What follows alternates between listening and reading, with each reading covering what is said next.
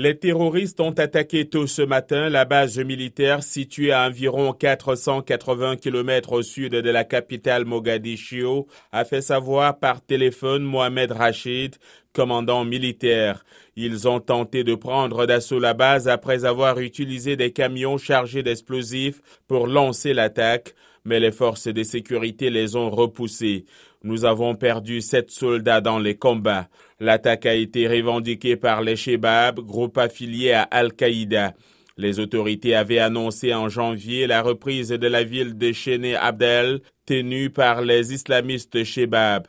Ces insurgés combattent depuis 2007 le gouvernement fédéral soutenu par la communauté internationale. Chassés des principales villes du pays en 2011-2012, les Shebab restent solidement implantés dans les vastes zones rurales.